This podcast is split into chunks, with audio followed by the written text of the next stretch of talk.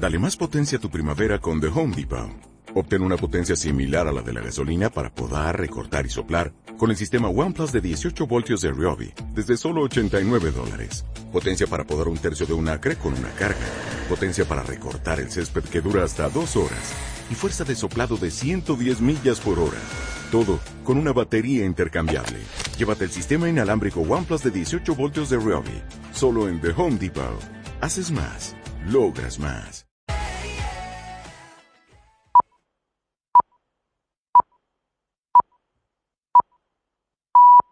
Las 8 de la mañana. En camisa de once varas, en la radio de Castilla-La Mancha.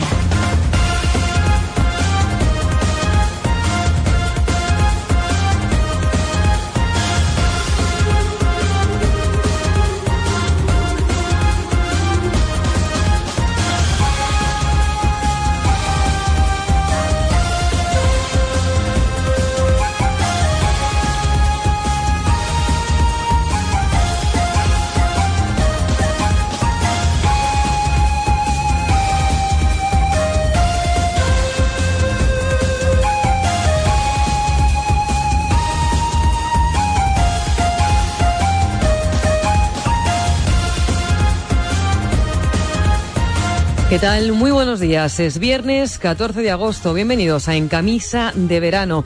Desde primera hora les estamos contando todas las novedades que han trascendido en las últimas horas sobre la detención de Sergio Morat, el principal sospechoso de la muerte de Laura y Marina, que ha sido capturado en Rumanía.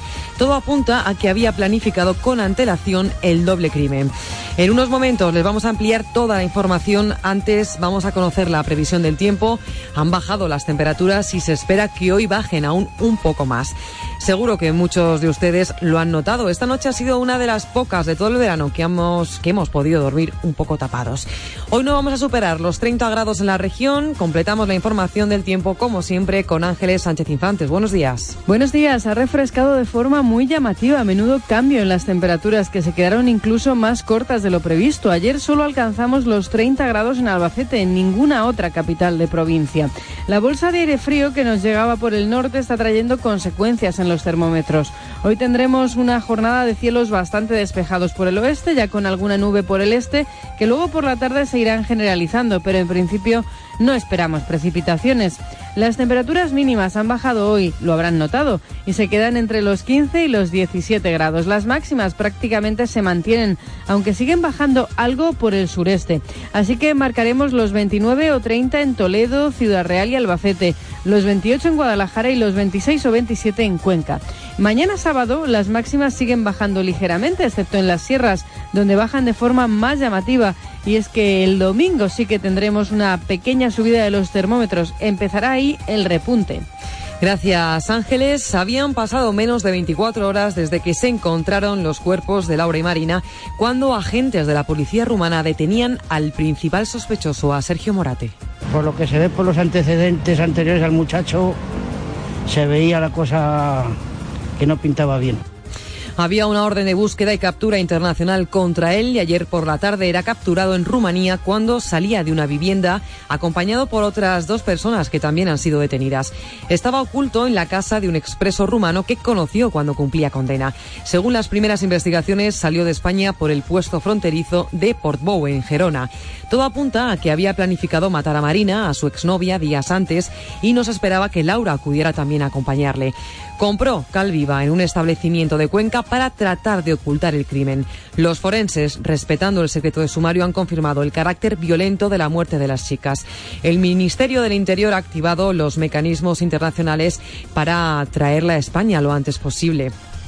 José Julián Gregorio, delegado del Gobierno en Castilla-La Mancha mucha solidaridad con estas dos familias que han perdido de una forma tan trágica, tan dolorosa a, dos chicas jóvenes llenas de vitalidad, llenas de vida y que, bueno, esperemos que eh, porque está en secreto de sumario, se puedan esclarecer todos y cada uno de los de lo que ha ocurrido Ha sido el propio ministro del Interior, Jorge Fernández Díaz, quien ha llamado por teléfono a la madre de Marina para expresarle su pesar y condolencias por la muerte de las jóvenes.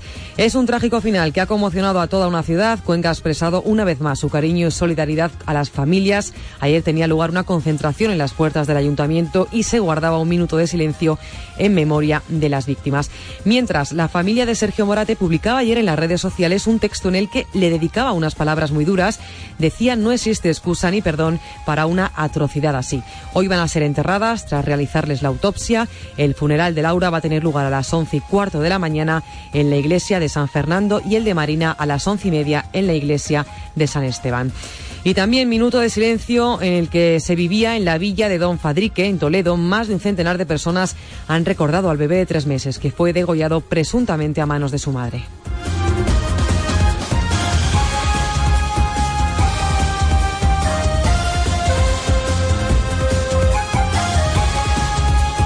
La madre continúa ingresada en el hospital de Alcázar de San Juan después de autolesionarse. Lo que se desconoce aún es cuándo va a ser enterrado el bebé, que en principio estaba previsto para ayer por la tarde. Y día de luto también en la provincia de Guadalajara, en Robledillo de Moernando, perdían la vida tres personas en un accidente de avioneta. Al parecer el piloto era una persona muy experimentada con muchas horas de vuelo y se están investigando las causas para saber qué le pudo ocurrir por lo que conocía a este señor, es un buen amigo mío un hombre experimentado, una persona de que hacía un vuelo normal y tranquilo, que no hacía ningún tipo de vuelo de exhibición ni de ninguna cosa y, no sé, era una persona que, nos ha caído a todos como un jarro de agua fría porque por, la persona, con la experiencia que tenía, las horas que volaba y el tiempo que llevaba volando. Es una cosa extrañísima. El suceso tenía lugar cuando la nave cuando iba a aterrizar en el aeródromo, los expertos aseguran que las condiciones meteorológicas eran favorables. Y al margen de los sucesos, ayer tenía lugar la conferencia sectorial de educación, donde el ministro ha anunciado, tras escuchar las peticiones de las comunidades autónomas, que finalmente no se va a aplicar la LOMCE en este curso en la ESO y bachillerato. A la cita acudía la consejera de Educación, Reyes Estevez, quien ha vuelto a insistir en la necesidad de introducir mejoras en la nueva ley para compensar, asegura, las deficiencias que Definitivamente no, se va a imponer, eh, permanece en primaria, pero bueno, en primaria no son, se realizan desde la comunidad autónoma. No estamos muy de acuerdo con que sean censales a cada uno de los alumnos que hubiéramos preferido que hubieran sido muestrales, pero bueno. Es viernes 14 de agosto, hay más noticias en titulares con las voces de Javier Mateo y David Revenga. Gobierno de Castilla-La Mancha recurre oficialmente el último trasvase de 20 hectómetros cúbicos del Tajo al Segura. El PP acusa al Gobierno de crear un conflicto en vez de solucionar un problema. Los socialistas niegan que sea una guerra ficticia porque afecta al desarrollo económico de la región. Nueva protesta de los trabajadores del COGAS después de que la empresa diera orden de reducir la contratación de los servicios externos, lo que podría suponer que hasta 150 personas podrían ser las primeras en recibir su despido. Comisiones Obreras anuncia que la semana que viene va a materializar la denuncia del séptimo convenio colectivo para el personal laboral de la Junta de Comunidades. El objetivo, iniciar las negociaciones de un nuevo convenio con el que se recuperen los derechos perdidos. El gobierno regional estudia fórmulas para abrir cuatro mini residencias de ancianos en la provincia de Albacete, en Vianos, El Ballestero, Lezuza y Molinicos. Están construidas desde el año 2007, pero no han entrado en funcionamiento en la última legislatura. Y en clave nacional, a las nueve y media está prevista la comparecencia en el Congreso del ministro del Interior, Jorge Fernández Díaz, para dar explicaciones sobre su reunión con Rodrigo Rato en la sede del ministerio. Una reunión por la que el PSOE ya le ha denunciado por posibles delitos de prevaricación, omisión del deber de perseguir delitos y revelación de secretos. Y titulares del deporte en fútbol esta noche se disputa la Supercopa de España. Así es, es el partido de ida. Continúa el camino del Barcelona hacia los seis títulos. Atletic Barça en San Mamés a las 10 de la noche. Se da, por cierto, aquí en Castilla-La Mancha en juego. En la región, el Toledo hacía oficial el fichaje de Adrián Jiménez, central zurdo sub-23, que puede jugar también de lateral. Procede del Alcorcón B.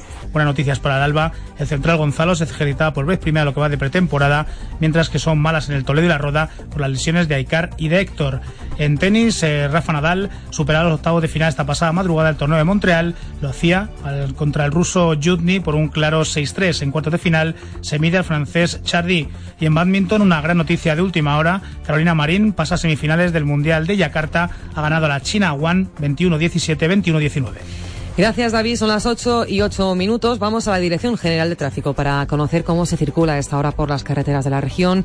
DGT, Fernando Pérez, buenos días. ¿Qué tal? Buenos días. Sigue la tranquilidad en todas ellas, en todas las calzadas. Afortunadamente no hay ninguna incidencia importante que suponga un problema y tampoco retenciones, ni en red principal ni en calzadas pertenecientes a la red secundaria.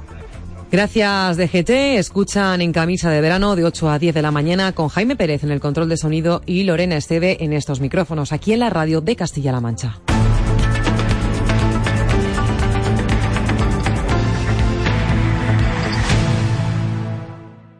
En camisa de once varas.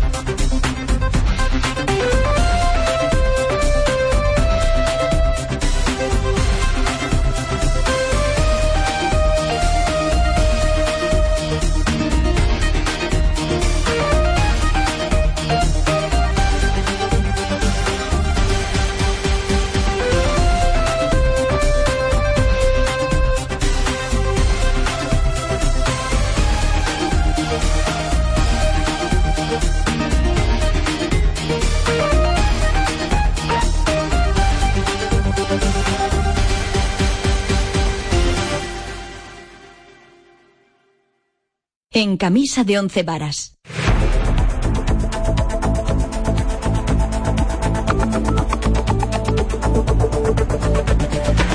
Ocho y once minutos, lo venimos contando. Ayer por la tarde era detenido en Rumanía el principal sospechoso del asesinato doble de Laura y Marina se produjo en menos de 24 horas de que aparecieran los cuerpos junto al río Huecar. En estos momentos, el Ministerio del Interior trabaja para traer a Sergio Morate a España lo antes posible.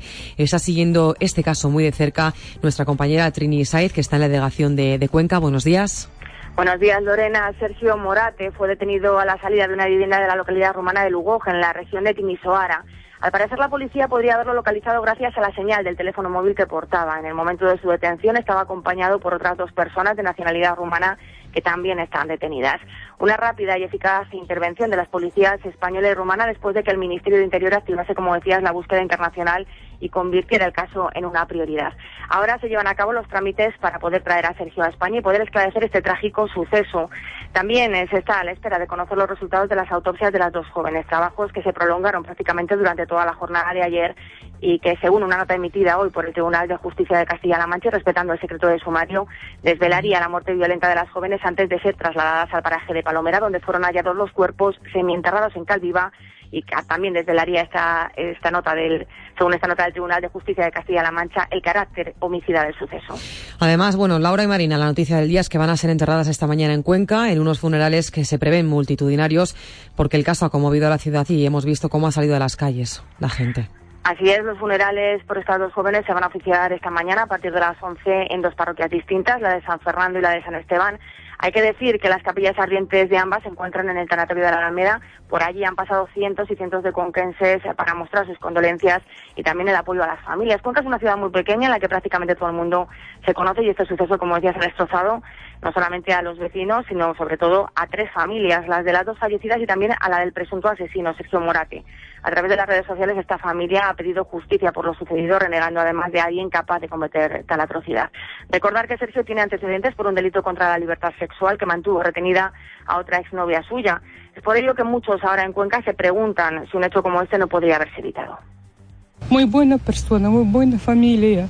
Y la familia pues estará con un palo muy fuerte. Por lo que se ve por los antecedentes anteriores al muchacho, se veía la cosa que no pintaba bien. Es que esto no hay derecho a hacer unas personas eso. Hoy será un día duro nuevamente en Cuenca, donde Marina y Laura van a recibir sepultura. La ciudad permanece, permanece de luto oficial hasta el próximo domingo. Pues muchas gracias, gracias Trini, por esa información. Ayer se vivían momentos de mucho dolor allí en la ciudad de Cuenca. Está consternada también toda España. Ejemplo de ese dolor, de ese sufrimiento, es el que está viviendo en las últimas horas la familia de las dos chicas, de Laura de Laura y de Marina, como decimos, y nosotros desde aquí le podemos dar nuestras condolencias también a toda la familia. Vamos a tener ahora mismo en los micrófonos de la radio de Castilla-La Mancha a Ángel Mariscal, él es el alcalde de Cuenca. Don Ángel, buenos días. Hola, buenos días. En primer lugar, trasladarle nuestro más sentido pésame a las familias y también a toda la ciudad de Cuenca. Muchas gracias. Yo creo que eso es importante, que las familias se sientan apoyadas y arropadas por las. Toda España Sí, le digo que como decimos, toda España está conmocionada por lo ocurrido. Los mensajes de apoyo de cariño, las muestras de solidaridad, como usted bien dice, hacia las familias han sido masivas. En estos últimos días hemos visto a toda la ciudad de Cuenca volcada. Ayer se guardaba un minuto de silencio en memoria de las víctimas. Un día antes en la Plaza de España tenía lugar esa concentración. Sí, esa ha sido una respuesta multitudinaria. Yo creo que estoy muy orgulloso con, con la sociedad conquense, con el pueblo porque ha respondido de una forma masiva a esa petición de las familias de apoyo, de, cariño, de dolor y también el ayuntamiento pues ha ayudado y ha, decretado esos tres días de luto que empezaron ayer y terminan mañana y tenemos también la bandera media como, como, muestra también de solidaridad.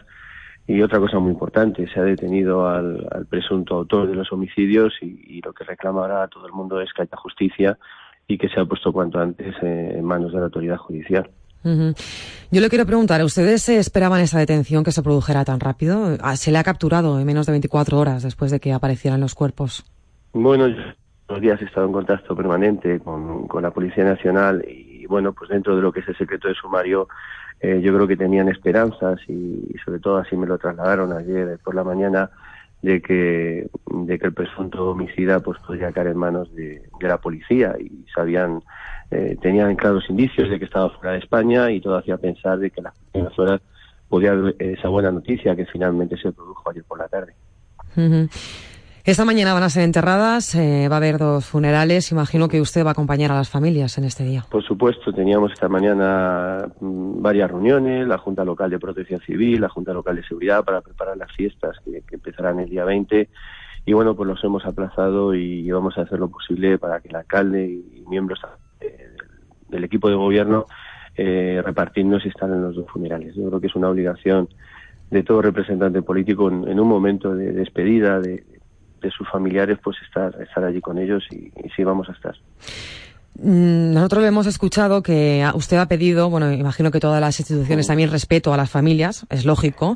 La familia de Sergio, eh, supongo que está enterado de esto, le ha dedicado unas palabras muy duras en un texto que han publicado en las redes sociales.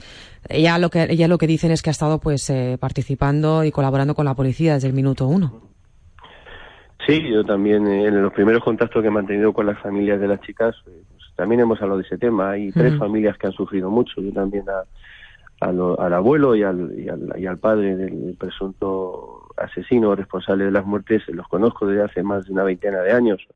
Eh, tengo en mi casa algunos muebles de, ellos, ¿no? Y he ido a su tienda y, la verdad que lo están pasando mal y, bueno, pues eh, también la corporación eh, se ha hecho solidaria con el dolor de las tres familias. Son distintos tipos de sufrimiento, pero lo están pasando mal y yo creo que es, es importante que también sientan el, pues el cariño de, y el apoyo también de la sociedad. Pues don Ángel Mariscal, alcalde de Cuenca, muchísimas gracias por atender la llamada de, la radio de Castilla-La Mancha y nuestras condolencias. Se lo volvemos a repetir. Venga, muchas gracias a vosotros y buenos días. Adiós. Decíamos que la familia del presunto asesino había mostrado sus condolencias en un escrito eh, que ha publicado en las redes sociales. Ha sido en Facebook, en la página de la empresa familiar, donde se puede leer que no existe excusa ni perdón para una atrocidad así. También aseguran que en todo momento han colaborado con la policía, aunque se quejan del tratamiento que han hecho algunos medios de comunicación del suceso, calificándola de acoso pues eh, bastante sufrimiento el que tiene esta familia eh, que ha condenado los hechos de su propio hijo, el sufrimiento también que tiene la madre de Laura y de Marina. Vamos a escuchar ahora en un sonido ambiente durante la concentración que tuvo lugar ayer en Cuenca a la madre de Marina. Decía esto.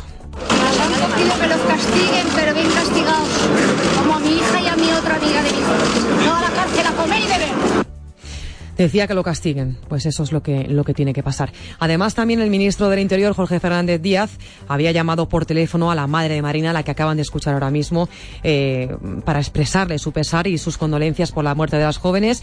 Eh, fue una conversación que mantuvo durante unos minutos con la madre, poco después de que la policía rumana detuviera en ese país a Sergio Morate. Vamos a escucharle.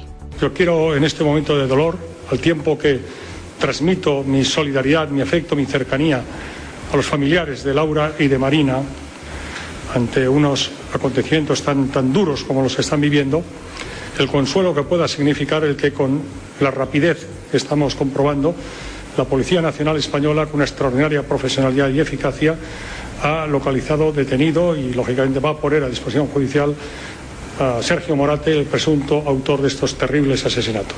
Pues esas eran las palabras del ministro del Interior, quien llamó personalmente a la madre para mostrarle sus condolencias. Al margen de ese suceso, más de 100 personas habían recordado ayer, han recordado en la villa de Don Fadrique, en Toledo, al bebé que fue degollado presuntamente a manos de su madre. La madre continúa ingresada ahora mismo en el Hospital Alcázar de San Juan después de autolesionarse. En esa concentración estuvo nuestra compañera Delia Bernal. Adelante. Más de un centenar de vecinos de la villa de Don Fadrique y localidades cercanas se han congregado en la plaza del ayuntamiento para participar en el minuto de silencio por la muerte del bebé de tres meses, fallecido presuntamente a manos de su madre. El alcalde Jaime Santos ha leído un comunicado antes del minuto de silencio. Manifestar nuestro hondo pensar por los hechos acaecidos y desear que no vuelvan a repetirse hechos similares. Emoción contenida y lágrimas entre los asistentes a este pequeño homenaje en un día declarado como luto oficial por el ayuntamiento. La verdad es que es un, hecho que ha caído como un jarro de agua fría para, para todo el municipio y la, la familia está en estado shock, tampoco se puede hablar con ellos porque están bajo vigilancia médica. El encierro del bebé estaba previsto para esta tarde, pero al no haber concluido la autopsia ha sido aplazado hasta que la familia reciba el cuerpo y fijen una nueva fecha para darle el último adiós. Mientras tanto, la madre y presunta autora del crimen continúa ingresada en el hospital de Alcázar de San Juan. Este tipo de sucesos nos conmueve a todos. Lógicamente, es posible que lo que ha ocurrido en estos últimos días sea una de las jornadas más negras que se recuerde en Castilla-La Mancha. Vecinos y amigos se concentran en las últimas horas para expresar su repulsa y condena a la violencia. Reacciones que también llegan desde las instituciones. Vamos a escuchar a Aurelia Sánchez, consejera de Bienestar Social. Condenamos totalmente esa desagradable y trágica noticia que, ha ocurrido y el Gobierno regional está para apoyar sobre todo todas las necesidades que en este momento puedan tener las familias y esclarecer esta situación tan penosa. Entonces, nuestro pésame a las familias y a la población y desde luego que, estamos con ellos. Lo sentimos mucho. Los partidos políticos también se han sumado a la repulsa por estos hechos. Agustín Conde, Partido Popular, Cristina Maestre, PSOE. Cuando se le juzgue, que se le juzgará, y cuando se le condene, que eso ya los tribunales proveerán, al menos tendrán un código penal que permite la condena a la pena de prisión permanente revisable. Nuestra más absoluta repulsa y condena y exigiendo por supuesto, también al, Gobierno y a los cuerpos y fuerzas de seguridad del Estado para que eh, a la mayor brevedad posible puedan esclarecer los hechos y así poder hacer eh, que caiga todo el peso de la ley en él o los criminales que han cometido esta tremenda fechoría, este tremendo crimen. También se concentraban ayer a las puertas de la Diputación Provincial de Toledo en repulsa de estos hechos. Escuchamos a Ángel Luengo, vicepresidente de la institución. Y esperamos que estos hechos lleguen a su fin lo antes posible y no contribuyan a aumentar las cifras de violencia de género y de asesinatos llevados a cabo por familiares y por progenitores. Y día de luto también en la provincia de Guadalajara. El alcalde de Robledillo de Moernando ha condenado a ha trasladado el pésame a las familias de los tres muertos en ese accidente. En el pueblo perdían la vida tres personas en un accidente de avioneta, como decimos. Al parecer el piloto era una persona muy experimentada, por lo que a esta hora continúan las investigaciones y no se descarta ninguna hipótesis. Tiene más datos José Luis Concejero. Jornada de investigaciones en la provincia de Guadalajara después del accidente de avioneta que le ha costado la vida a tres personas en Robledillo de Muernando. La Policía Judicial y la Comisión Nacional de Accidentes Aéreos tratan de conocer qué le pudo pasar al piloto, un madrileño muy experimentado y con muchas horas de vuelo. Al parecer el siniestro tuvo lugar cuando la nave iba a aterrizar en el aeródromo de Robledillo. Los expertos insisten en que el viento no era un problema en la jornada de ayer. Benito Valdominos es instructor aéreo y ayer voló con su avioneta en la zona. Yo, según vi el avión, pues esto te, dice claramente que en las condiciones que está el avión, pocos supervivientes puede, puede haber en esa situación. El que estuviese recién eh, pasada la revisión de mantenimiento, el que le tuviese el mantenimiento en línea correcto, eh, un piloto que está volando habitualmente, las condiciones meteorológicas, aunque había viento algo cruzado en la pista, no eran fuertes. Desde el aeródromo recuerdan que este ha sido el accidente más grave de la historia. Creen de todas formas que la investigación se podría alargar durante los próximos meses. Y hay más asuntos. La reunión de ayer entre el Ministerio de Educación y las comunidades autónomas dio mucho de sí. El departamento de Íñigo Méndez de Vigo decidía no seguir con las reválidas tal y como estaba previsto. No se paraliza, por tanto, el calendario de la LONCE, como pretendían las comunidades socialistas, aunque eh, Castilla-La Mancha sí ha logrado algunas cosas. Tienen más detalles Eva Soteras. Ambiente cordial en una reunión que ha durado cuatro horas. Acercamiento entre el ministro y las doce comunidades autónomas gobernadas por el PSOE que querían paralizar el calendario de implantación de la LONCE. Educación no ha cedido a la primera petición. Reyes Estevez, consejera de Castilla-La Mancha. Aunque sabemos que hay margen, se podría haber desvinculado de, de la propia aplicación de la LONCE, pero no se ha tomado esa decisión. La respetamos, eh, la cumpliremos, eh, no estamos de acuerdo. Satisfacción con el segundo punto que presentaban las comunidades autónomas gobernadas por el PSOE. No avanzará el Real Decreto que impone evaluaciones externas en los centros. Desde Castilla-La Mancha defienden la educación como aprendizaje y no como evaluación. Definitivamente no, no se va a imponer, eh, permanece en primaria, pero bueno, en primaria no son, se realizan desde la comunidad autónoma. No estamos muy de acuerdo con que sean censales a cada uno de los alumnos. Hubiéramos preferido que hubieran sido muestrales, pero bueno, está hasta ahí. Estevez ha solicitado la titulación para alumnos de FP básica para que ningún estudiante de Castilla-La Mancha se quede sin título. Además, vuelven a casa con el compromiso del ministro para que los próximos reales decretos de la LONCE sean consensuados. En materia de financiación, agilizarán los 9 millones de euros lo máximo posible. Y el gobierno de Castilla-La Mancha ha recurrido al último trasvase de 20 kilómetros cúbicos del Tajo al Segura, recurso que se basa en un informe jurídico que avala que la reserva legal en los embalses de cabecera ya han alcanzado los 400 hectómetros cúbicos. Son las 8 y 26 de la mañana y más noticias de España y del mundo. En una hora arranca la comparecencia en el Congreso del ministro del Interior, Jorge Fernández Díaz, para dar explicaciones sobre su reunión con Rodrigo Rato en la sede del Ministerio. Una reunión por la que el PSOE ya le ha denunciado. La sesión va a comenzar con una primera intervención de Fernández Díaz, a la que seguirán los portavoces de interior de cada grupo. El ministro va a ofrecer esas explicaciones después de la denuncia del PSOE ante la Fiscalía por posibles delitos de prevaricación, omisión del deber de perseguir delitos y revelación de secretos. Lo decía Antonio Hernando, el portavoz socialista. El ministerio y el ministro lo que están preparándose es una coartada para explicar una reunión absolutamente inexplicable. Pero está bien que ahora nos enteremos de que resulta que cualquier español que se sienta amenazado puede pedir una reunión con el ministro y el ministro le recibe en eh, su despacho. La respuesta, Fernández Díaz ya ha anunciado que estudiará denunciar a su vez al PSOE por denuncia falsa e injurias. El PP cree que los socialistas solo quieren desestabilizar al gobierno y maquillar así sus problemas internos. Lo decía Rafael Hernando, el portavoz del PP. Está muy bien que un ministro que recibe a una persona a la que conoce desde hace 30 años, que ha sido vicepresidente del gobierno, que es verdad que está imputado, pero mire, es que el señor mmm, Chávez estaba imputado y estaba sentado en el Congreso de los Diputados. Es que la Junta de Andalucía hay cinco cargos imputados que están siendo pagados por el conjunto de los ciudadanos. El ministro se va a enfrentar hoy a duras críticas de la oposición, sobre todo después de que el propio Rato desmontase su versión de que la reunión fue para hablar de cuestiones personales. Y sigue la polémica tras la muerte de un mantero senegalés en la localidad tarraconense de Salou, sobre todo después de que un testigo rebata la tesis oficial de que no hubo contacto físico. Es un compañero de piso del mantero que afirma que los Mossos forcejearon con la víctima cuando iban a detenerle, algo que Interior niega con rotundidad al, al insistir que no hubo ningún contacto físico. Escuchamos al testigo, Ababacar y Albert Valle, director de la policía catalana. Yo estuve aquí yo he visto dos gente hacer movimiento con, con Mor. Hay contacto físico. Si no había contacto físico, ¿cómo vas a caer Mor? No ha habido ningún forcejeo con el, uh, con el uh, ciudadano senegalés que finalmente eh, falleció. Las declaraciones de la fuerza actuante son plenamente coherentes. El consejero de Interior, Jordi Jané, comparecerá en el Parlamento catalán para dar explicaciones sobre el caso. También el Ayuntamiento de Salou se reunía ayer, lo hacía su Junta Local de Seguridad para analizar el fallecimiento y los incidentes que siguieron a la muerte. Y en sucesos, 21 personas han tenido que ser atendidas por diferentes percances ocurridos en Elche, en la tradicional NIT del Alba. Por fortuna, solo tres han tenido que acudir a un centro hospitalario. Son percances en el espectáculo pirotécnico que llena de luz y color el cielo de Elche todos los años y que tiene como colofón el lanzamiento a medianoche de la Palmera de la Virgen desde la Torre del Campanario en honor a la patrona. Según el Ayuntamiento, la NIT del Alba, de los 21 lesionados, 14 son hombres y 8 mujeres. Tres han sido ya atendidos en el Hospital General, 6 por la Cruz Roja, 7 por la Día y 5 en el punto de atención sanitaria. Todos han sido leves, a excepción de un hombre de 49 años al que le ha caído una caña en la cabeza que le ha provocado la pérdida de conciencia, pero no reviste gravedad. Por fortuna, ninguno ha sido trasladado a la unidad de quemados del Hospital General de Alicante.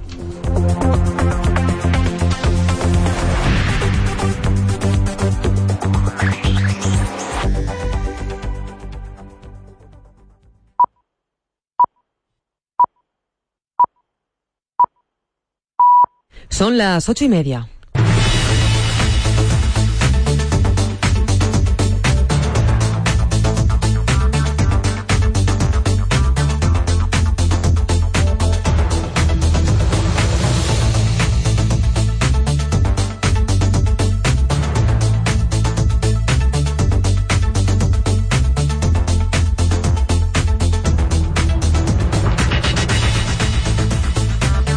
Ocho y media de la mañana actualizamos ahora toda la información con David Revenga. En la tarde de ayer, se lo venimos contando, era detenido en Rumanía el principal sospechoso de la muerte de Laura y Marina.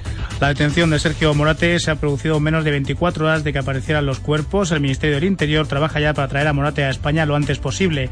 El seguimiento de la señal de teléfono móvil fue clave. Estaba en Timisoara, en casa de un expreso rumano que conoció cuando cumplía condena. Las autopsias han confirmado las muertes violentas. De hecho, el Tribunal Superior de Justicia de la región ha dicho que el carácter ha confirmado carácter violento y de origen homicida fue el que provocó el fallecimiento de Laura y de Marina. María Chamón es madre de Laura. Pido que los castiguen, pero bien castigados. Como a mi hija y a mi otra amiga de mi hijo. No a la cárcel a comer y beber. Laura y Marina van a ser enterradas esta mañana en Cuenca. Así es, en unos funerales que se prevén multitudinarios porque el caso ha conmocionado tanto a la ciudad como a la región y al país. El de Laura a las once y cuarto de la mañana en la iglesia de San Fernando y el de Marina a las once y media en la iglesia de San Esteban. Un trágico final que conmociona a la ciudad. Cuenca expresaba su cariño y su solidaridad con las familias de las jóvenes. Ayer tenía lugar una concentración en las puertas del ayuntamiento y se guardaba un minuto de silencio en memoria de las víctimas. Muy buena persona, muy buena familia. Y la familia pues estará con un palo muy fuerte. Es que esto no hay derecho a hacer unas personas eso. Que paguen todas las consecuencias que tienen que pagar y que los encuentren pronto. Continúa ingresada en el hospital La Mancha Centro de Alcázar de San Juan, Zaida. Es la mujer que hace dos días degollaba a su hijo de solo tres meses en el cementerio de la villa de Don Fadrique, en Toledo. Permanece bajo tratamiento y después de intentar autolesionarse, no se da a conocer cuándo va a ser el entierro del bebé, que en principio estaba previsto para ayer por la tarde. El caso mantiene conmocionado el municipio, que ayer le recordaba con una nutrida concentración. La verdad es que es un, un hecho que ha caído como un jarro de agua fría para, para todo el municipio y la, la familia está en estado shock, tampoco se puede hablar con ellos porque están bajo vigilancia médica. Novedades del accidente de avioneta en Robledillo de Moernando, en Guadalajara. Uno de los tres fallecidos era bombero en la Comunidad de Madrid, piloto y propietario de la avioneta siniestrada. Faltaría por verificar lo que pudo fallar. No se descarta ninguna hipótesis, pero dado que tenía experiencia en vuelo y las condiciones meteorológicas eran buenas, lo más probable es que se pueda tratar de un fallo mecánico. Benito Valdominos. Por lo que conocía a este señor, es un buen amigo mío y un hombre experimentado, una persona de que hacía un vuelo normal y tranquilo, que no hacía ningún tipo de vuelo de exhibición ni de ninguna cosa y, y no sé, era una persona que, que, nos ha caído a todos como un jarro de agua fría porque por, por, por, la persona, con la experiencia que tenía, las horas que volaba y el tiempo que llevaba volando. Es uh -huh. una cosa extrañísima. Y novedades sobre agua, en concreto del trasvase Tajo Segura. Así es, el gobierno de Castilla-La Mancha ha recurrido el último trasvase de 20 hectómetros cúbicos, un recurso que se basa en un informe jurídico que avala que la reserva legal de los embalses de cabecera han alcanzado los 400 hectómetros cúbicos, límite por debajo del cual y según la actual ley no se podría trasvasar más agua al levante. Argumentos de Agustín Conde del PP, Cristina Maestre del PSOE. El Partido Popular lo que quiere es que se cumpla la ley, que pasar de los 240 a los 400 no es cosa que se consiga eh, por voluntad propia, depende de la naturaleza. Desdeñar este problema por parte del Partido Popular y decir que es una guerra del agua para hacer ruido político, que es una guerra inventada de verano, nos produce vergüenza, porque lo que hay que hacer es defender los intereses de nuestros ciudadanos. Pendientes también de la planta del Cogas en Puerto Llano. Ya que los trabajadores continúan con las protestas diarias después de que la empresa tira la orden de reducir la contratación de servicios externos, preocupación en el Cogas por el futuro laboral de los trabajadores, una empresa que daba orden de reducir esa contratación trabajadores del COGAS que plantan cara al cierre. José Antonio Alcaide es el presidente del comité de empresa al empezar a oír solamente los rumores, ya no es que estemos hablando de que, porque no nos ha confirmado todavía nada la empresa, de que se empiezan a rescindir los contratos a partir del 1 de septiembre, pues ya hace que la cosa cambie muchísimo. En materia educativa, importante decisión del Ministerio en torno a la LONCE. Así es, en la conferencia sectorial de educación, el ministro anunciaba tras escuchar las peticiones de las comunidades autónomas que al final no se va a aplicar la LONCE este curso en ESO y en bachillerato. A la cita acudía la consejera de Educación Reyes Estevez, que ha vuelto a insistir en la necesidad de introducir mejoras en la nueva ley para compensar, señala, las deficiencias que presenta. Definitivamente no, no se va a imponer, eh, permanece en primaria, pero bueno, en primaria no son, se realizan desde la comunidad autónoma. No estamos muy de acuerdo con que sean censales a cada uno de los alumnos. Hubiéramos preferido que hubieran sido muestrales, pero bueno. En media hora comparece en el Congreso el ministro del Interior, Jorge Fernández Díaz. Lo hace para dar explicaciones sobre la reunión con Rodrigo Rato en la sede del Ministerio. Una reunión por la que el PSOE ya la ha denunciado. La sesión comienza con una primera intervención del ministro a la que van a seguir los portavoces de Interior de cada grupo. Escuchamos a Antonio Hernando y a Rafael Hernando de PSOE y PP. El Ministerio y el Ministro lo que están preparándose es una coartada para explicar una reunión absolutamente inexplicable está bien que ahora nos enteremos de que resulta que cualquier español que se sienta amenazado puede pedir una reunión con el ministro y el ministro le recibe en eh, su despacho. Está muy bien que un ministro que recibe a una persona a la que conoce desde hace 30 años, que ha sido vicepresidente del gobierno, que es verdad que está imputado, pero mire, es que el señor mm, Chávez estaba imputado y estaba sentado en el Congreso de los Diputados. Y en fútbol esta noche se disputa la Supercopa de España. Así es, partido de ida, continúa el camino del Barça hacia los seis títulos, Atletic Barça en San Mamés a las 10. El Barcelona continúa las bajas de Jordi Alba y de Neymar. El Athletic tiene cuatro ausencias importantes, Williams, Mikel Rico, Iturraspe y Muniain. Luis Enrique, técnico azulgrana, asume el papel de favorito. Tenemos tantas competiciones a jugar eh, y a lo largo de todo el año que nos van a obligar a estar en, en buenas condiciones ya desde hace una semana. O sea que será, será especial esa temporada. Y sin ninguna duda eh, siendo el, equipo a batir de, Europa, yo diría. Un partido que va a poder escuchar aquí en la radio de Castilla-La Mancha, en el programa Castilla-La Mancha en juego. Y un apunte de badminton. Carolina Marín, la unubense, está ya en semifinales del Mundial de Yakarta. Ha ganado a la China One 21-17 y 21-19. Gracias, David. Son las 8 y 36. Escuchan en camisa de verano. Hacemos una pausa y volvemos enseguida. En camisa de once varas. Este viernes es Super Viernes de Fútbol en Radio Castilla-La Mancha, porque el Atleti y el Barcelona inauguran la temporada en España. Y te lo cuenta Castilla-La Mancha en juego. Desde San Mamés y desde las 10 de la noche, partido de ida de la Supercopa de España. Barça busca su segundo título del año ante el vicerrey de Copas, Castilla-La Mancha en juego. Goles de oro, plata y bronce con el equipo de deportes de la radio de Castilla-La Mancha. Castilla-La Mancha en juego. Locos por nuestro deporte.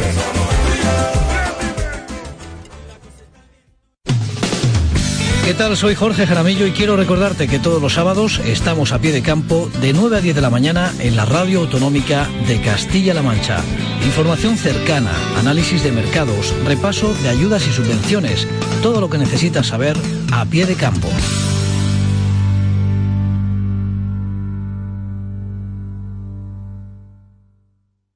En camisa de once varas.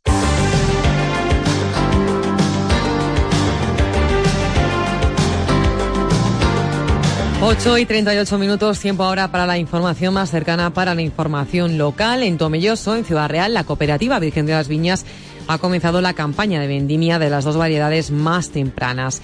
Estiman acabar con esta variedad en siete días y con un resultado de vinos jóvenes afrutados, informa de Sire Perea. La vendimia más temprana arranca en la cooperativa más grande de Europa Habla Ángel Álvarez, ingeniero técnico agrícola en la cooperativa Virgen de las Viñas de Tomelloso. Nosotros hemos comenzado con dos, dos varietales blancos, que son el Sauvignon y el Chardonnay, que son normalmente las que siempre arrancan la vendimia. Aunque esta precoz variedad produce tan solo en torno al 4%, ya estiman una producción total. Pues en torno a una producción media nosotros rondaremos en torno a los 190 millones de kilos de uva. Y es que la variedad que más peso tiene en nuestra región es el Airén. Por eso ya se están haciendo análisis para pronosticar cómo será su calidad. Habla Casimiro San, director técnico de Colomán. Vamos a alcanzar un grado alto, la acidez también es una acidez más baja, aunque vamos a esperar estos días, sobre todo las temperaturas nocturnas, que a ver si bajan un poco y hacen que la planta se recupere. Agricultores y bodegas se ponen en marcha para obtener los mejores caldos, los de Castilla-La Mancha. Y en Malagón, también en Ciudad Real, las altas temperaturas que venimos soportando están haciendo estragos en un cultivo tan emblemático como la judía pinesa. La producción de este año puede verse reducida a la mitad. María Rivas. Matas con tan solo tres o cuatro vainas de judías pinesas, cuando lo normal es que tengan en torno a 30. Las altas temperaturas no han permitido su desarrollo. Marino Mata es agricultor. Es una, una variedad muy sensible y muy delicada y mira lo que le está pasando este año. Que bueno, en teoría es que no, no había pasado nunca. Este año es que ha sido especial con las calores que hacen. Y por si fuera poco, algunas parcelas han sufrido los ataques de los conejos, como nos cuenta Jaime Toribio, también agricultor se han comido repetidas veces nada más. Nacer, empezar el control de los conejos, se empezaron a, se empezaron con ellos. 20 hectáreas están dedicadas al cultivo de la judía pinesa en Malagón, con una producción que este año se verá reducida a unos 20.000 kilos, la mitad que la pasada campaña. A pesar de ello, la agrupación de productores de judía pinesa sigue apostando por un cultivo único en España, que está a la espera de conseguir la marca de calidad que potencie su cultivo y comercialización. Y un suceso en Albacete, un joven de 20 años ha sido apuñalado en las inmediaciones de una parcela que tiene su familia, Natalia García. Los hechos sucedieron en una urbanización familiar situada cerca de La Pulgosa. Nos lo cuenta Francisco Domínguez, padre del joven agredido. Y bueno, pues se, se presentaron dos personas que tienes allí en la puerta de la parcela con intención que hago de, con intención de matarlo. El joven consiguió llegar por su propio pie hasta el Hospital General de Albacete, donde se recupera favorablemente de las heridas. Su padre asegura que no se trata de un ajuste de cuentas. No, no le debía nada, no tenían nada. Era simplemente una discusión que tuvieron el joven sufrió una herida de 4 centímetros en el bazo y la vejiga, por lo que ha tenido que ser intervenido quirúrgicamente. Agentes de la comisaría de Albacete han procedido a la detención de dos jóvenes, vecinos de la capital, como presuntos autores de una agresión con arma blanca con resultado de lesiones graves. 8 y 41 minutos, bajamos al kiosco.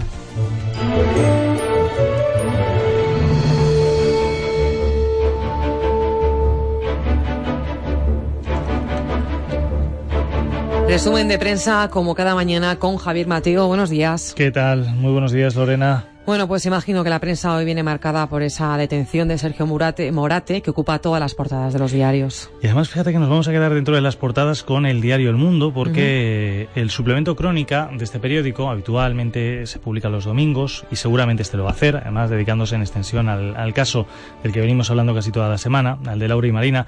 Pero sin embargo, hoy El Mundo publica en portada una imagen de los dos cuando eran pareja, una imagen que a la que logra acceder este periódico. Se les ve no vamos a decir felices, porque no, sería en este caso real, pero sí se les ve confiados como una pareja normal. Luego en páginas interiores sí se les ve haciéndose selfies, por ejemplo en el ascensor, o se ve imágenes ya tanto de Laura como de Marina, lo que califican una foto en la que es verdad que sale guapísima. Lo normal que es una pareja cuando está normal que es una pareja cuando están juntos. Es, repetimos, una, un testimonio gráfico de lo que fue que luego contrasta especialmente con lo que es ahora mismo. El diario El Mundo publica, o simplemente dice, detenido en Rumanía, Sergio Morate recorrió 2.800 kilómetros en su Seat Ibiza hasta la localidad de Lubok, donde fue hallado por la policía junto a sus dos acompañantes. En el diario BC dicen, detienen en Rumanía al presunto asesino de las dos jóvenes de Cuenca. El sospechoso golpeó y estranguló hasta la muerte a Laura y Marina. Repetimos que lo único que tenemos claro es que el Tribunal Superior de Justicia ha confirmado que las muertes fueron violentas. No hay ningún detalle más. Esto, repetimos, lo aporta el diario ABC. Siempre, claro, respetando el secreto de sumario evidentemente, que al fin y al cabo es de lo que se trata. Esto, sin embargo, repetimos, lo dice el diario ABC. Eh, por otra parte, también señala que horas antes del arresto, la familia expresó su deseo de que le localicen pronto y le encierren indefinidamente. También el diario La Razón dice que ha sido detenido en Rumanía el sospechoso del asesinato. La familia de Sergio Morate se queda con palabras durísimas. Has matado a su familia y a la que fue tuya. Dice que estaba, fue arrestado mientras él y sus cómplices realizaban preparativos para ocultarse. Por cierto, que todos los periódicos señalan que la detención fue posible gracias a que conectó, una vez que pasó la frontera francesa, conectó su teléfono móvil. Y en el caso del móvil. diario El Mm. País también señala que la policía siguió el rastro del sospechoso del crimen de Cuenca desde Portbou. Eh, también señala en este caso que eh, la detención se produjo en casa de un amigo rumano a quien conoció durante su estancia en la cárcel de Cuenca, de donde salió en 2011. Eran íntimos, aseguran fuentes conocedoras del caso. Dice el diario El País, la extradición ya se está tramitando para devolverlo a España en cuanto sea posible. Esto es lo que dicen los diarios nacionales, Lorena. Evidentemente también los diarios de Castilla-La Mancha se quedan con el asunto, no podía ser de otra manera. Por ejemplo, la Tribuna de Toledo señala detienen o detenido en Rumanía el sospechoso del crimen, Sergio Morate, fue arrestado sin oponer resistencia y se han activado ya todos los mecanismos para repatriarle. Su familia le ha repudiado públicamente.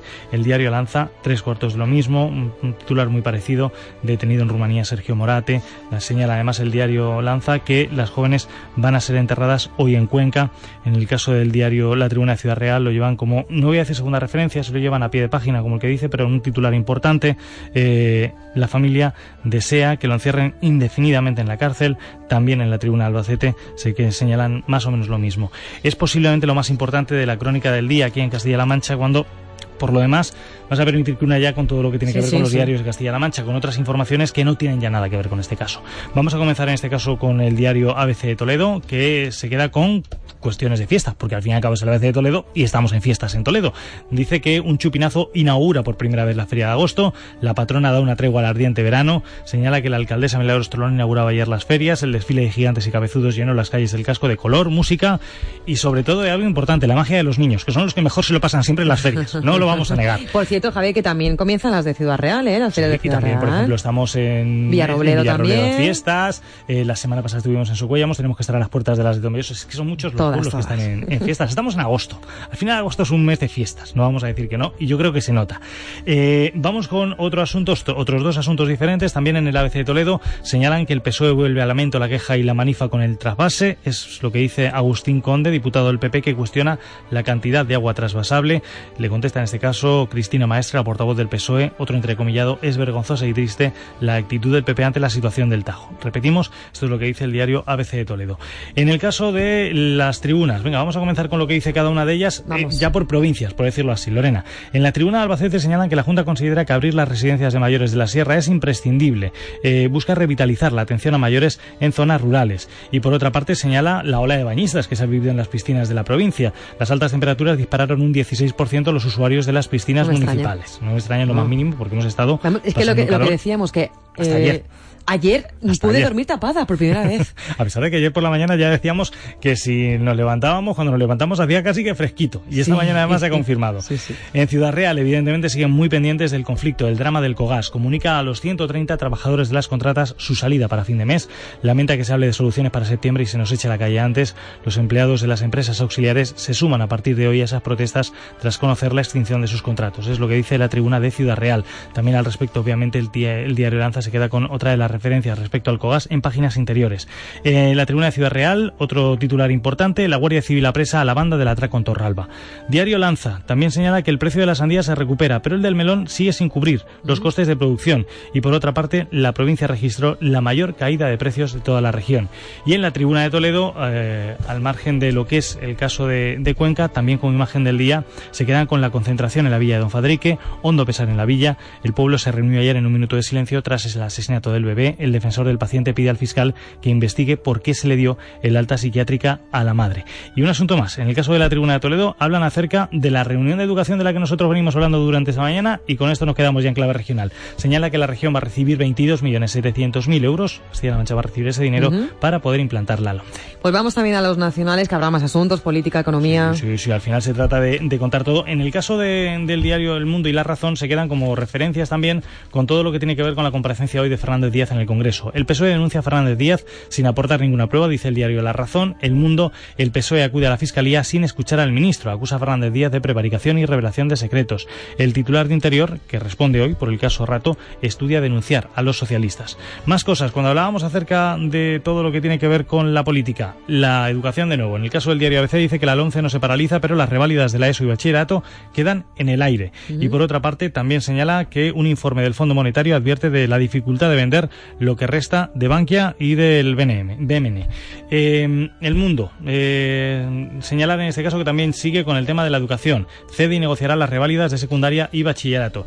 Y también un asunto más, porque no podemos olvidarnos de lo que es una de las principales imágenes del día. Es una fotografía del rey. Sí, en el ABC y en La Razón, además. Míralo, qué contento se le ve. Eh, El rey en los toros. No lo hemos visto en durante este verano en, en Mallorca, porque no ha acudido a Mallorca, No pero se le está viendo ayer en los toros, por cierto, junto a la infanta, eh, junto a la infanta Elena. Elena, Elena, eso. Y el hijo también estaba el niño, sí. Sí, estaban los dos niños. Que se va a Estados Unidos. Sí, tanto eh, Felipe Juan Froilán como Victoria Federica.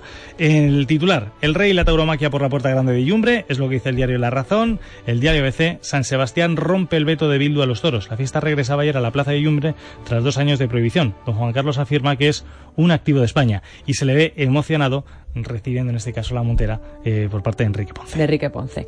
Pues Javier, muchísimas gracias. Vale, lunes seguimos. Adiós. Seguimos, seguimos. Eh, hoy nuestro personaje del día, vamos a recordar a uno de los compositores de música para cine más importantes de los últimos tiempos.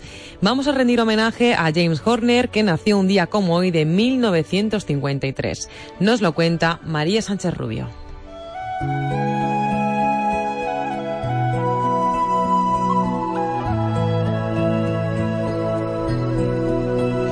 Quizás su nombre no les suene, pero seguro que recuerdan su música. James Horner nació un 14 de agosto de 1953 en Los Ángeles. Empezó a tocar el piano con tan solo 5 años y por su talento siguió formándose como compositor. Compuso su primera banda sonora en 1979 para La Dama de Rojo. Durante más de 35 años ha estado trabajando en la meca del cine, fiel aliado de directores como Steven Spielberg, George Lucas o James Cameron. Aunque seguramente sea Titanic, la película que le lanzó la fama de forma internacional. Horner ha compuesto, entre otras, la banda sonora de Avatar, Braveheart, Apolo 13 o Aliens El Regreso, un total de 126 títulos por los que ha sido nominado a los premios Oscar en más de 10 ocasiones, consiguiendo la estatuilla en dos con Titanic. El compositor murió apenas hace tres semanas en un accidente de avioneta con tan solo 61 años.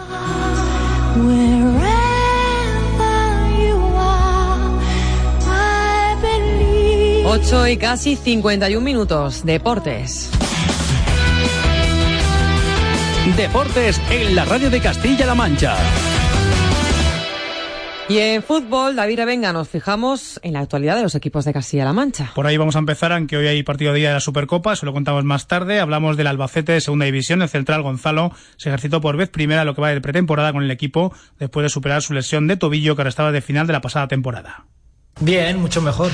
A raíz también lo de pulido, lo de la rodilla, pues bueno, también hubo que hacer un poco un esfuerzo todos los de la parcela defensiva y, acabar el año como, como se pudiera. Eh, está claro que la decisión fue personal y a final de año pues ya acabamos un poco justos. Entonces, bueno, al reiniciar los entrenamientos esta pretemporada pensamos que iba a estar mejor, pero todavía tenía algunas cosillas renqueantes y, y bueno, se decidió que yo creo que es lo mejor parar en pretemporada, recuperarse bien y, empezar de- desde cero. No empezar con un poco de molestias y, y quizá tener que parar en el futuro. Así que creo que se ha hecho lo correcto y esperemos que salga bien. Malas noticias en Toledo y La Roda. En el Toledo, Aicar sufre lumbalgia que le tendrá de baja un periodo de tiempo que marcará la evolución de la misma. En La Roda, Héctor sufre un pinchazo en el gemelo. Hoy se le practican pruebas para conocer el alcance exacto. Además, el Club Deportivo Toledo ha hecho oficial el fichaje de Adrián Jiménez, un central zurdo sub-23 que puede jugar también de lateral. Viene del Alcorcón B. Ayer se entrenaba por vez primera su nuevo fichaje, John Echaide. que hay bajas y bueno, y aún queda aún queda otro partido de, la pretemporada yo creo que, tenemos tiempo para eso, para ir encajando eh, las, las fichas y para, para prepararnos bien para el primer partido. Y como decimos, esta noche, ida de la Supercopa de España de fútbol, continúa el camino del Barcelona hacia todos los títulos, Athletic Barça en San Mamés a las 10, un encuentro, por cierto, que se da aquí en la radio de Castilla-La Mancha, en Castilla-La Mancha en juego. En el Barça continúan las bajas de Jordi Alba y Neymar, en el Athletic cuatro ausencias importantes, William, Miquel Rico, Iturraspe y Muniain. Luis Enrique, el míster Blaugrana, asume su papel de favorito. Tenemos tantas competiciones a jugar eh, y a lo largo de todo el año que nos van a obligar a estar en en buenas condiciones ya desde hace una semana. O sea que será, será especial esa temporada. Y sin ninguna duda, eh, siendo el, el, el, equipo a batir de, de Europa, yo diría. Y en el Real Madrid continúa el culebrón del portero de Gea, Bangal, técnico del Manchester, ha confirmado que no va convocado tampoco contra Aston Villa la segunda jornada de la Premier inglesa. Dice que el mercado continúa abierto y que por tanto De Gea sigue teniendo el mismo problema.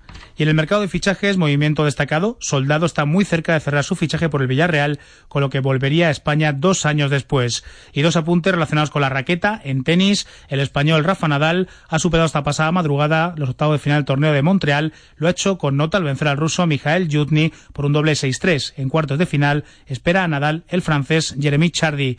Y por último, en badminton, Lorena, lo venimos ¿Sí? contando, Carolina Marín ha jugado esta misma mañana, pasado a semifinales del Mundial de Badminton de Yakarta. Como sabes, Carolina, la onubense actual campeona del mundo, ha ganado en un muy complicado encuentro a China One por dos apretados 21-17 y 21-19. Así que con esta buena noticia amanecemos hoy en el deporte. Y también con otra buena noticia porque estamos en fiestas. Además. Así es, pues a disfrutar todo, también Eso las fiestas. Es. Un chupinazo inaugura la Feria de Agosto de Toledo, una semana en la que se va a llenar sus calles de música, espectáculos y tradición. Todo preparado para dar comienzo a unas fiestas que mezclan música, espectáculo y tradición. Un acto inaugural que comenzaba a las 8 de la tarde con el chupinazo y que ha estado presidido por la alcaldesa Milagros Tolón. Lo que queremos es participación, unas fiestas preparadas por este nuevo equipo de gobierno, donde para nosotros es lo importante que haya una programación para todas, para todas las edades, para niños, para mayores y sobre todo que disfrutemos los toledanos de lo que son las fiestas, las ferias. Los platos fuertes de este año son los conciertos de Antonio Orozco, Super Submarina y Julián Maeso. También pueden acudir al desfile del diseñador toledano José Sánchez, que combina arte y gastronomía. En total, una gran variedad de actividades que terminarán con pólvora el próximo 19 de agosto. Y mientras en Ciudad Real, la caravana blanca de los enfermos ante la Virgen del Prado anuncia la llegada de la Feria y Fiestas. Comienzan con la proclamación de Noelia Paulero como ciudadana ejemplar de 2015. ¿Se acuerdan? Noelia Paulero fue la enfermera que trabajaba en un establecimiento, bueno, en Mercadona, que ayudó a un hombre que estaba en, parada cardiorrespiratoria y logró, pues, eh, que pudiera sobrevivir. Todo preparado en la capital para disfrutar de nueve días de diversión que comienzan este viernes. Noelia Paulero, la enfermera que salvó la vida a un cliente trabajando en un supermercado, será proclamada ciudadana ejemplar y después pronunciará el pregón que como novedad será en los Jardines del Prado. Manuela Nieto es la concejal de festejos del Ayuntamiento de Ciudad Real. Luego desde allí saldremos con los gigantes, con los cabezudos y con un desfile de la asociación Guirigay, un pasacalles que imagino que va a ser muy animado y que vamos a llenar las calles de color este día. Para cerrar el día uno de los conciertos más esperados por los jóvenes en Gemeliers. Por el auditorio de la Granja también pasarán La Guardia Rebeldes y Barnin en la noche del rock and roll, los cantajuegos o Vanessa Martín. No van a faltar los toros con la corrida de las estrellas el lunes, Morante, el Juli Castella, ni los clásicos como el baile del Bermud y el concurso hípico nacional de saltos. Y también hay conciertos.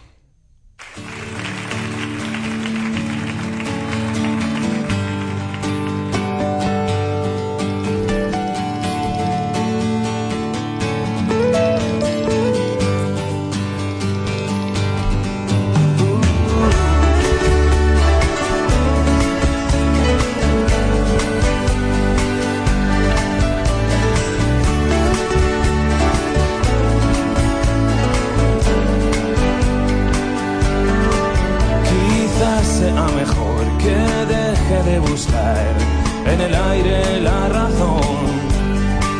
No hay más dura realidad, ni más de que la verdad, y la dicta el corazón. Están escuchando, seguro que ya lo saben, a Revolver. Va a ser mañana sábado cuando va a actuar en Villarrobledo dentro de su gira Babilonia Tour. Será a las once y media en el Polideportivo de la localidad.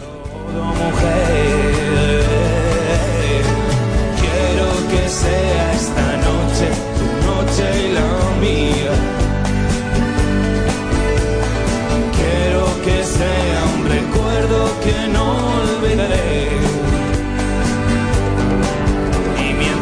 pasen los días teñidos de azul y queme mi cara el viento del sur, siempre será aquella noche, tu noche la mía.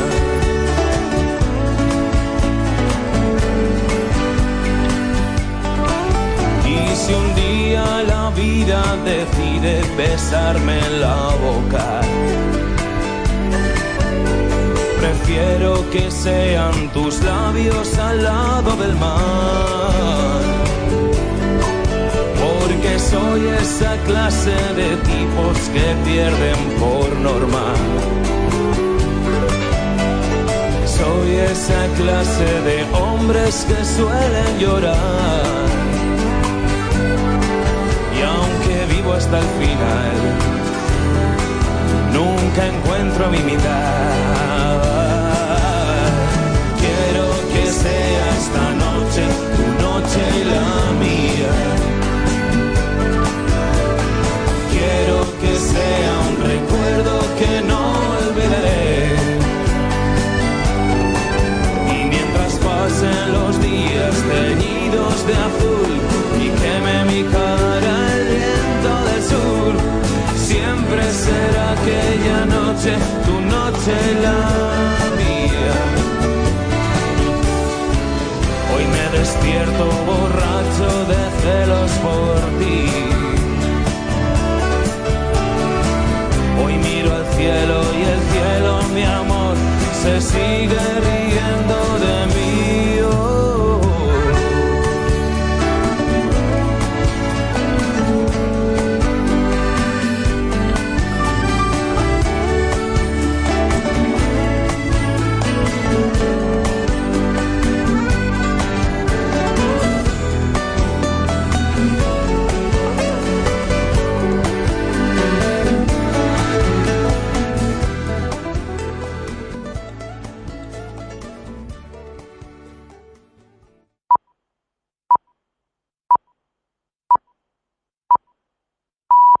Las nueve de la